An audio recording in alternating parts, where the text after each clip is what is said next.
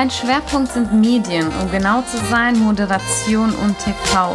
Die Rede ist von Leon Talier. Ich habe ihn damals bei meinen Recherchen in der Pharmaindustrie entdeckt und ich war einfach nur begeistert, wie er es in seinen jungen Jahren geschafft hat, mit ja, hoch angesehenen Referenten so eloquent zu sprechen, dass ich mir gedacht habe, ich muss diesen jungen Mann mal kontaktieren denn ich glaube, wir können alle von ihm einiges lernen und uns vor allem eine große Scheibe von ihm abschneiden. Wieso er noch recht undercover unterwegs ist und sein Social Media Kanal nicht wirklich dafür nutzt, um Werbung in eigener Sache zu machen, das erfährt ihr jetzt in meiner Podcast-Folge der Business Talk mit Leon Talier. Und er plaudert so ein bisschen aus dem Nähkästchen und ich sag dir eins, ich bin mir ziemlich sicher, dass er in den nächsten Jahren so einige tolle digitale Produkte verkaufen kann, um uns ja auf die Moderation vorzubereiten. Denn machen wir uns nichts vor, wir alle brauchen äußerst viel Moderationserfahrung, gerade im Bereich von Social Media. Im Sinne, ein herzlich willkommen, lieber Leon. Ich freue mich, dass du dabei bist. Wunderbar. Ja, sehr schön. Komm auch du. Ja, zum zweiten Mal. Zum zwe Heute, ja.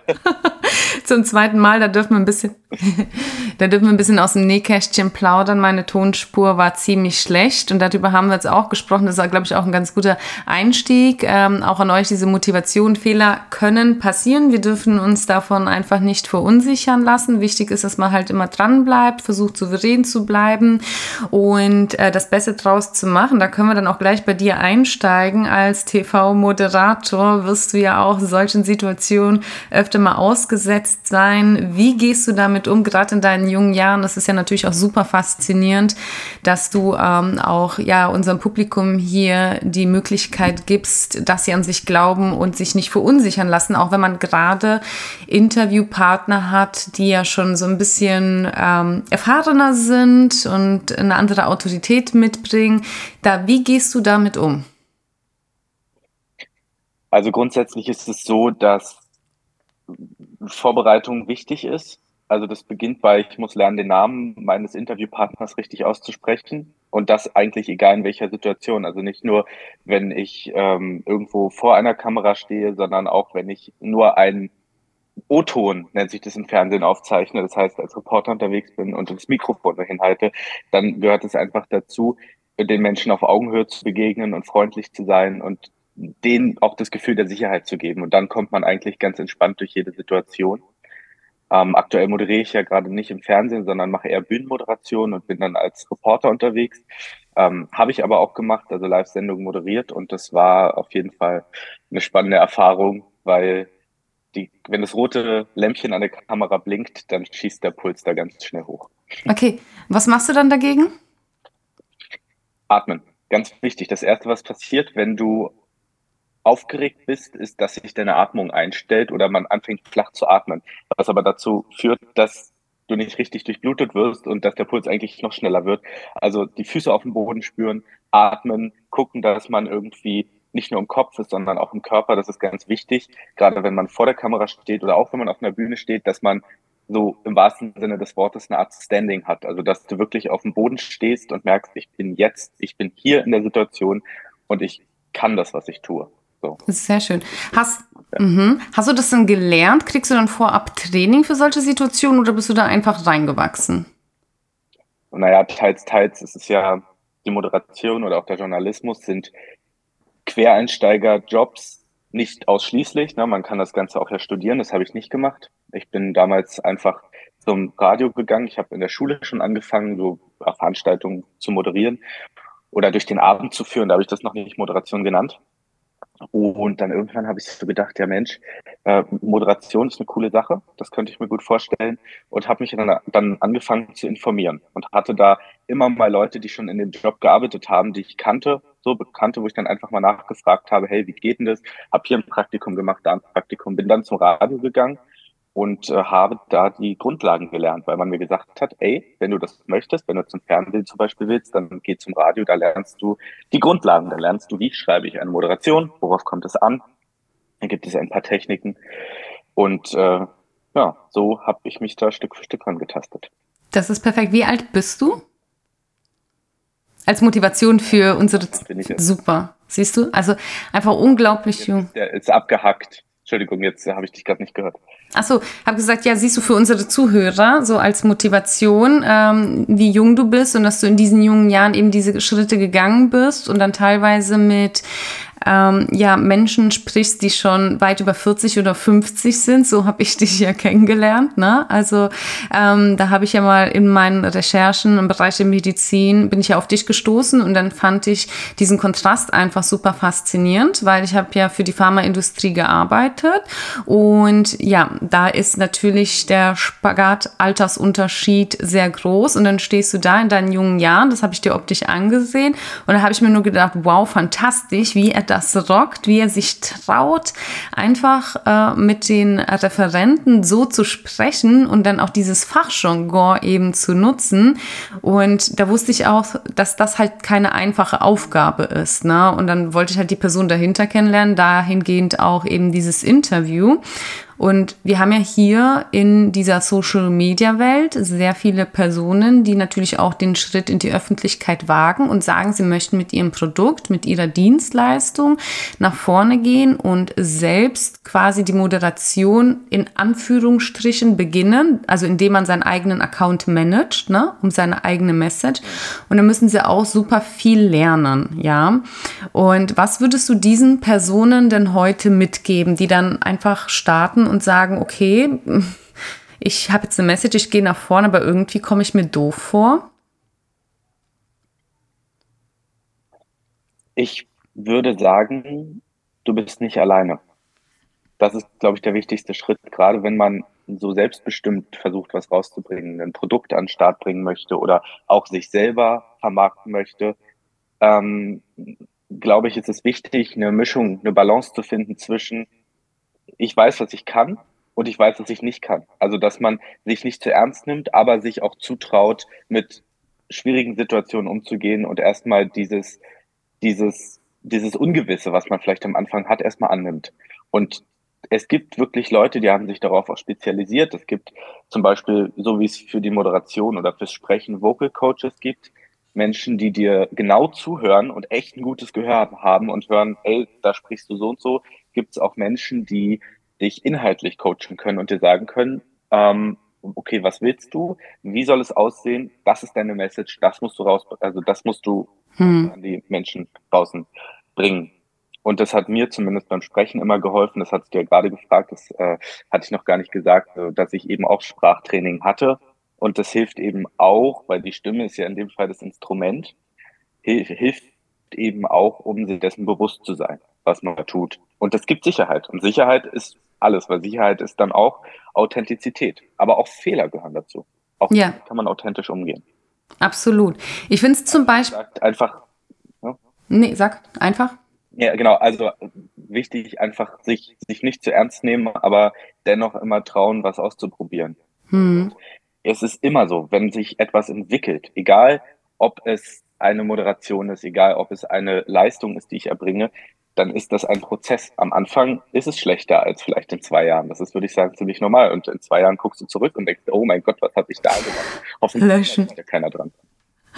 Ja, absolut, kenne ich. Also ich finde es auch super faszinierend, wenn ich überlege, dass ich, als ich noch im letzten Unternehmen gearbeitet habe, mich teilweise in den Meetings nicht getraut habe, vor meinen Kollegen zu sprechen. Nicht, weil ich schüchtern war, sondern weil ich einfach abgeneigt vor der Negativität in dem Raum war und dann gar nicht gemerkt habe, dass ich immer leiser wurde oder wenn, dann halt eher so passiv-aggressiv unterschwellig und mir wirklich keine eigene Meinung zugestanden habe. Und jetzt starte ich eben einen neuen Account mit einem neuen Podcast, wo ich ganz offen und laut über gewisse Thematiken in der Medizin- und Gesundheitsbranche spreche und aktiv Ärzte damit anspreche und das denen zuspiele, dass die sich meinen Podcast anhören, dann merkt man ja, hey, wenn du dich nicht unwohl fühlst, also wenn du dich unwohl fühlst, dann kann es auch einfach sein, dass du in der falschen Umgebung bist, also in der falschen Zielgruppe. Das und es ist auch so, dass deine eigene Unsicherheit sich ganz oft auf die Unsicherheit deines Gegenübers projiziert. Dass wenn ich vor Menschen stehe, die vielleicht auch unsicher sind gerade oder einen Interviewpartner habe, der auch unsicher ist, dann überträgt sich das auf denjenigen. Und je sicherer ich bin in einer Situation, umso mehr können sich eigentlich auch die anderen zurücklehnen. Und das ist genau das, was du erzählt hast, als du vor deinen Kollegen standest. Eben, dann wirst du immer leiser und für die ist das vielleicht auch eine unangenehme Situation, weil sie merken, du fühlst dich unwohl und viele können damit eben auch nicht umgehen. Und dann entsteht so eine Dynamik, die unangenehm für alle ist und die kann man meistens nicht lösen oder nur lösen, indem man irgendwie das Eis bricht und da rauskommt aus dieser Starre. Und die Erfahrung spielt natürlich auch eine ganz große Rolle. Das heißt, man muss auch so einen inneren Durchbruch wagen. Wenn man sich ständig im äh, ähm, gleichen Kreis bewegt, dann erzielt man ja auch keine Veränderung, weil man kennt die Wahrheit dahinter nicht. Irgendwann sind die Menschen ja auch so ähm, gefangen in, äh, in ihrem Strudel und merken gar nicht, dass es tatsächlich Verbesserungen gibt. Sie versuchen quasi externe Coaches, Trainer hinzuzufügen, die diese Situation retten sollen, in der man sich nicht wohlfühlt. Und die Wahrheit ist ja eigentlich, dass man diese schlechte Situation verlassen muss, erst einmal selbst laufen muss und dann kannst du ja immer noch sehen, ob noch irgendein Verbesserungsbedarf besteht. Und meistens lösen sich ja die Probleme auf, ähm, die dort eben vorhanden waren, weil man dann plötzlich neue Möglichkeiten hatte. Und heute stehe ich da und denke mir so, ich könnte doch eigentlich dankbar sein, dass ich das für die Medizin und fürs Gesundheitswesen mache. Stark. Aber dann hast du ja inzwischen diesen Step erreicht, dass du selbst, wenn du vor einer Hürde stehst, darauf vertrauen kannst, dass sich diese Hürde oder dieses Problem eben auflöst und dass mhm. du damit umgehst. Und das ist ja das eigentliche Selbstbewusstsein. Man ist sich selbst bewusst, dass man es schafft, eben mit Schwierigkeiten umzugehen. Wie man das jetzt macht, weiß man vielleicht jetzt noch nicht, aber dass der Lösungsansatz kommt, dessen kann man sich sicher sein. Und das ist auf jeden Fall was, was dir dann ja viel Sicherheit gibt. Ja. Gibt es irgend, danke, gibt es irgendetwas, was du uns jetzt so mitgeben kannst, wenn du ähm, in einem Interview bist oder in einer Moderation irgendwo, wo es jetzt live ist, wo du quasi mal so ein bisschen äh, ähm, von der Fahrbahn abkommst, ne? wo du dann sagst, oh Gott, ich äh, verhedder mich, ich will mich jetzt nicht blamieren. Wie sind deine Interviewpartner? Merken die das oder könnt ihr das dann irgendwie so zuspielen, dass sie dir dann wieder raushelfen, dass sie dann wieder wie beim Tanzen zurück zum Rhythmus kommt? Was kannst du da, darüber erzählen?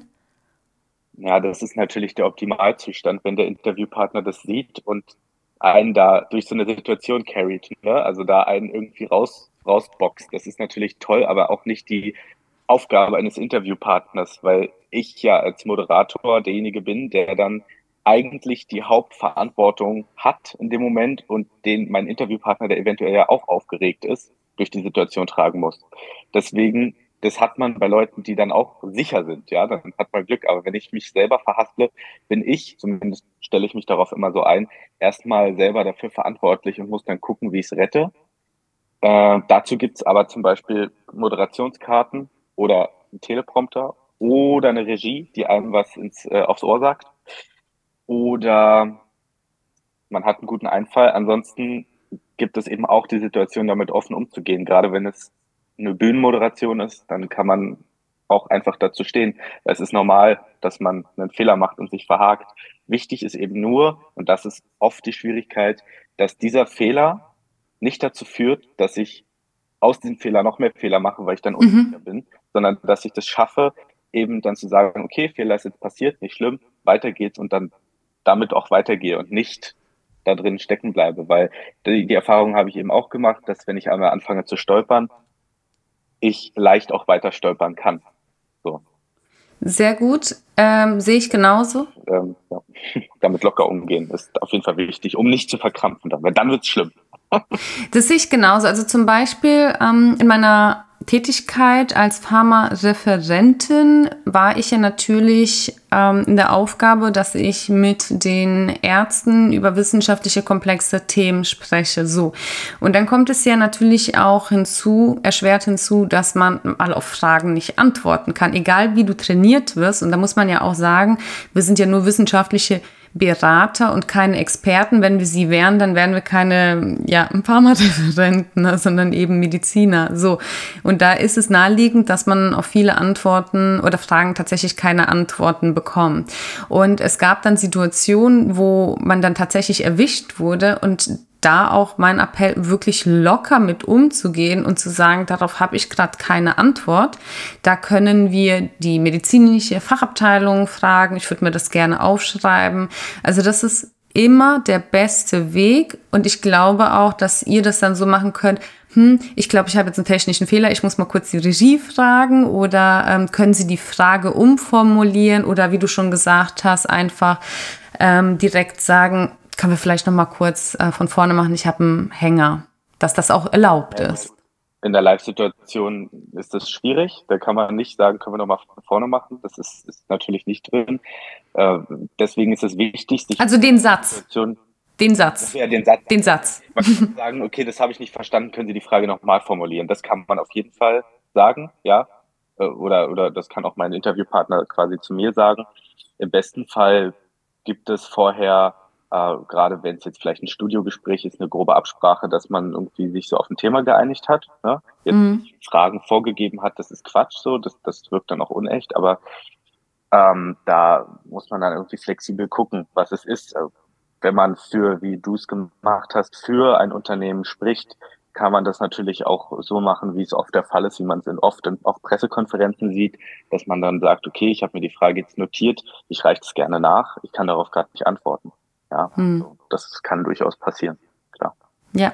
Magst du uns dann noch was zu deiner aktuellen Tätigkeit sagen? Das heißt, du, du stehst ja jetzt mehr auf der Bühne. Das heißt, ein Schritt weiter, wow, und dann ist ja da plötzlich sichtbares Publikum. Das war ja vorher nicht. Publikum bestand ja nur aus äh, technischen Leuten, nehme ich an, und die Interviewpartner. Und jetzt sind es ja Menschen, denen ihr eine Show darbietet. Oder wie sehe ich das?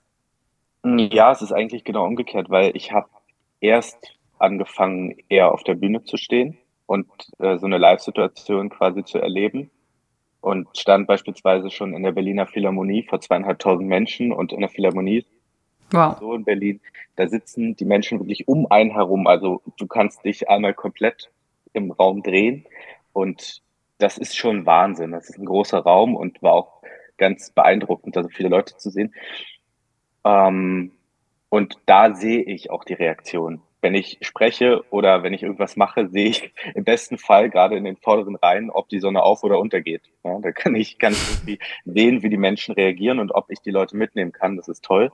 Dann später, als ich dann zum Fernsehen gegangen bin, bei meinem ersten äh, Fernseharbeitgeber sozusagen, habe ich dann die Möglichkeit bekommen, im Studio auch zu stehen und, und Live-Sendungen zu moderieren. Das war auf jeden Fall auch cool, dass ich die Erfahrung machen durfte. Äh, das ist eben was ganz anderes, weil da hast du kein Feedback, wie du sagst, dass du Tech Techniker, ja, Kameramann hast du, jemanden, der, der, der irgendwie da noch irgendwie die Regie hat oder so, hat man auch. Also das ist nochmal ganz anders und da hast du eben nur die Kamera, mit der du irgendwie interagierst und siehst dich vielleicht unten auf einem kleinen Monitor, dass du halt so ein bisschen sehen kannst, wie du stehst, wie du gerade aufgenommen wirst.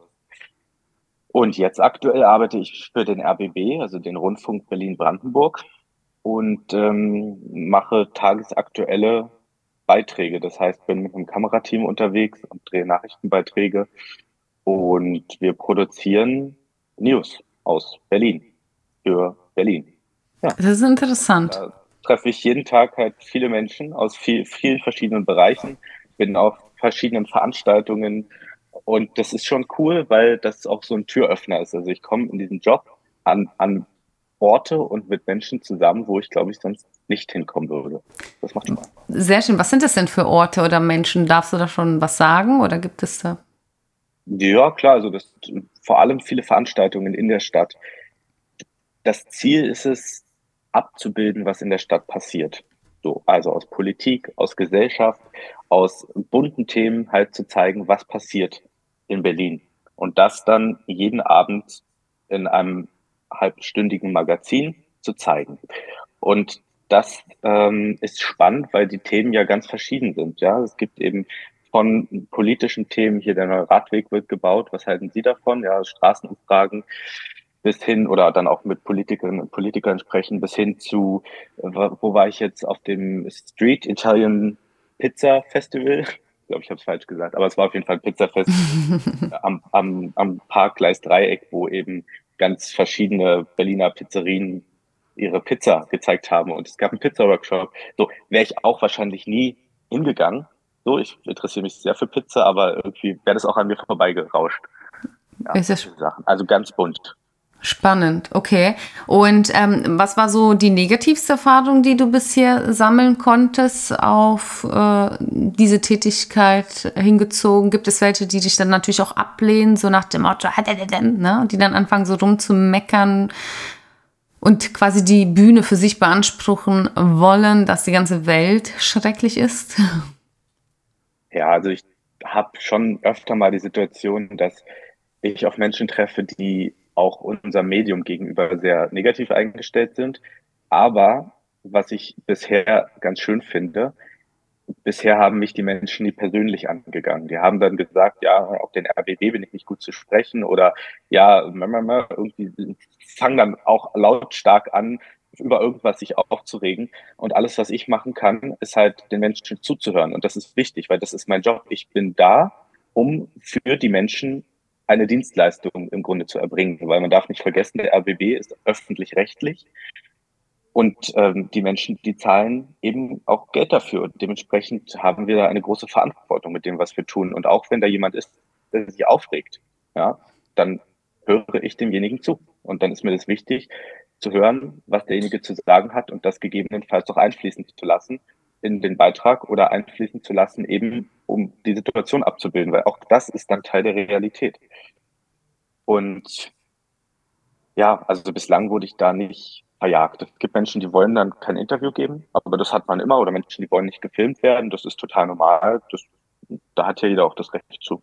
Aber grundsätzlich, überwiegend sehe ich schon eher, dass sich Menschen freuen, wenn wir mit der Kamera kommen. Ja, das ist doch schön. Und wer entscheidet letzten Endes über die Regie, wie die Themen gegliedert werden und äh, was tatsächlich ausgestrahlt wird? Oder hast du da auch Mitspracherecht? Weil du sagst ja, hey, ich gehe raus auf die Straße, ihr habt mir das Thema XY gegeben und wir nehmen ja dann natürlich auch die Realität auf. Ne? Und das Ganze wirkt ja dann ziemlich dynamisch, oder? Also bei uns arbeiten wirklich viele Menschen mit ganz verschiedenen Positionen. Es gibt eben Menschen, die die, die Planung machen, das ist die Planungsredaktion.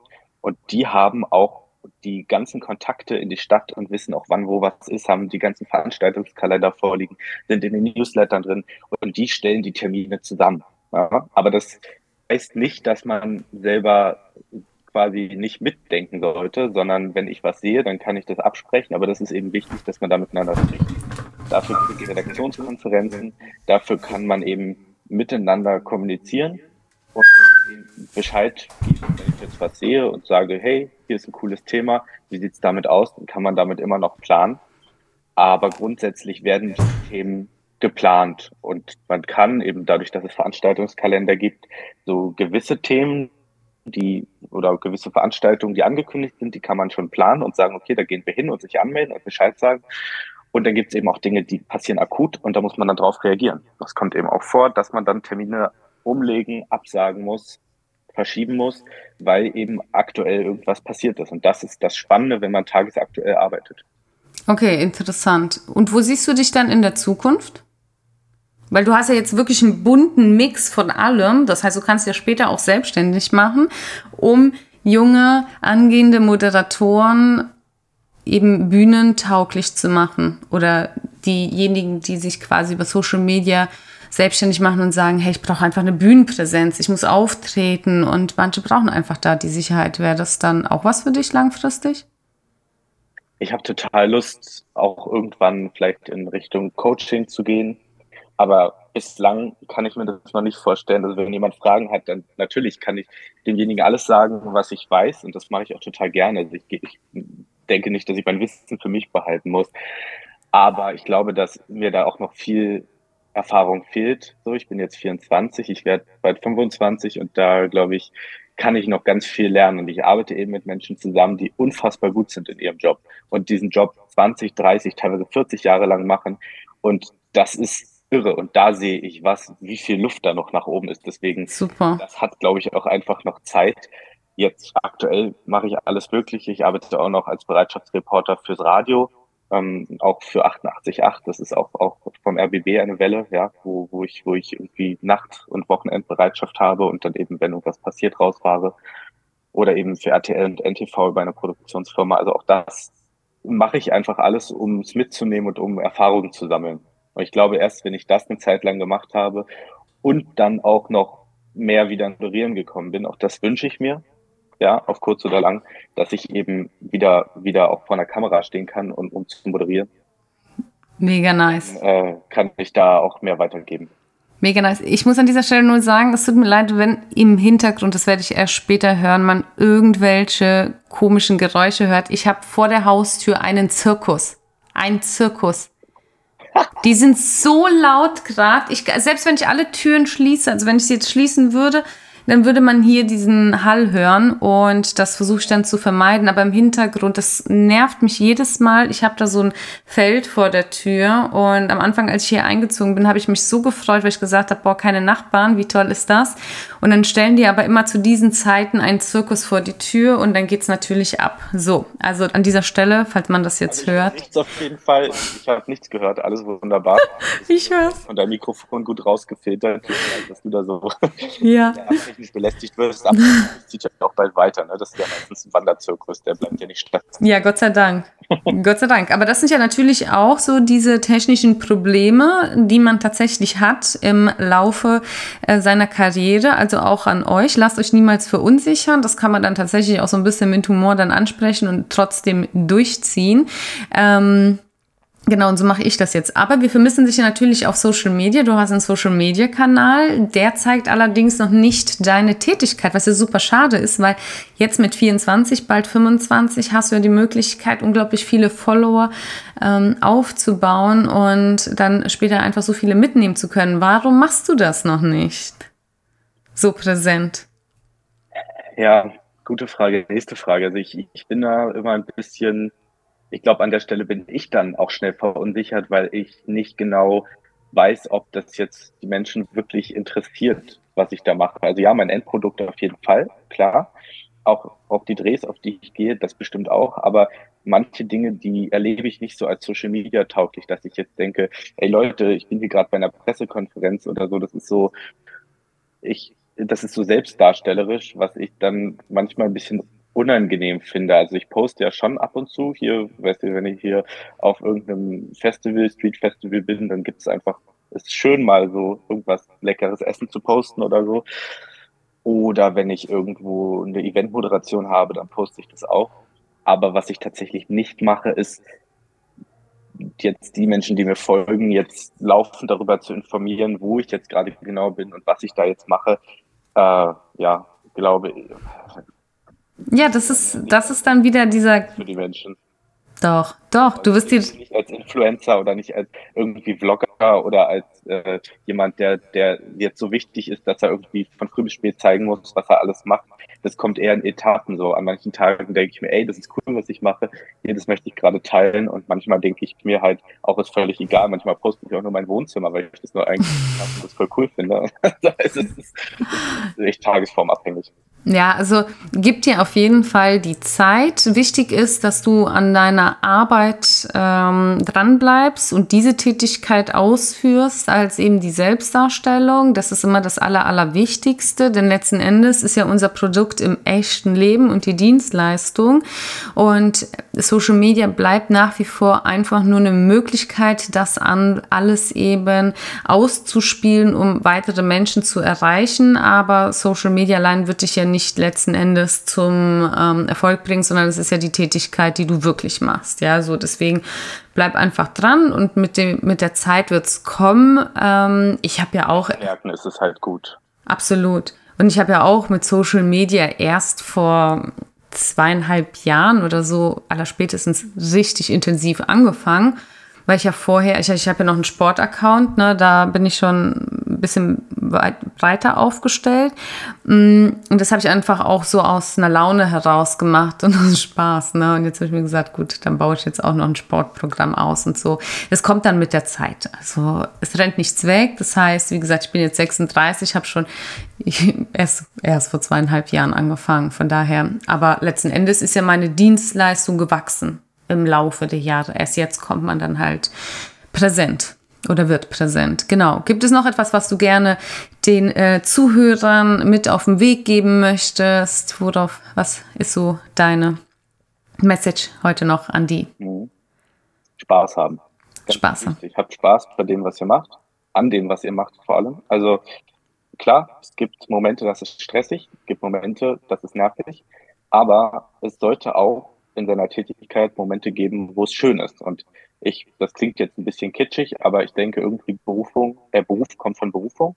Also ist die Frage, wenn du dir einen Job aussuchst oder wenn du was machst, fühlst du dich dazu berufen. Weil je mehr du das liebst, was du tust, umso besser wird. Und ich weiß natürlich, dass es in der Realität so ist, dass nicht jeder den Luxus hat, sich aussuchen zu können, was er macht. Ja, weil es muss, man muss ja auch überleben, man muss ja seine Brötchen, seine Miete bezahlen, das ist total klar.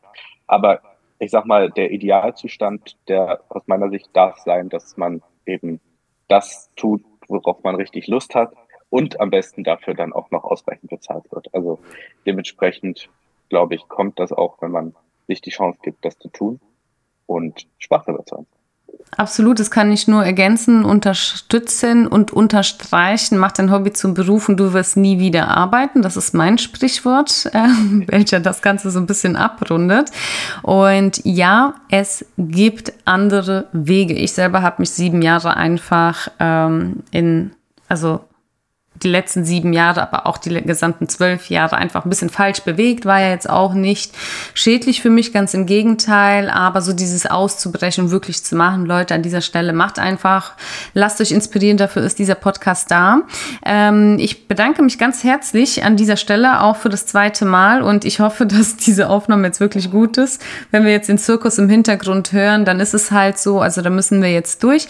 Ansonsten folgt Leon Talier gerne auf ähm, Instagram Instagram. Ich starte ja demnächst mit meinem, na, wie heißt es, mit meiner E-Mail-Kampagne. Dort werde ich dich dann auch öfter mal erwähnen, darauf aufmerksam machen. Schreibt mir gerne auch eine Nachricht an office at sanyasvoice.com. Dort könnt ihr auch interessante Gäste vorschlagen oder euch selber vorschlagen, wenn ihr Gast sein möchtet. Und ja, unterstützt uns alle gerne oder wir unterstützen uns gegenseitig. In diesem Sinne wünschen wir euch, Leon, du darfst auch noch Tschüss sagen. Alles Liebe. Ja, ich sage auch noch Tschüss, danke. Ein, ein, einen letzten Satz noch, der mir gerade eingefallen ist. Ja. Äh, man kann ein Auto erst lenken, wenn es fährt. Hat mein schlauer Mann zu mir gesagt. Und der Absolut. Hat recht damit. Einfach Absolut. und dann gucken, was bei rumkommt. Ja, und äh, danke auch natürlich für dich, an, die, an, an dich, ne? Für die Einladung, habe ich mich sehr gefreut. Gerne. Ja, hat mich auch super gefreut. Also, wir wünschen euch was. Danke, ciao.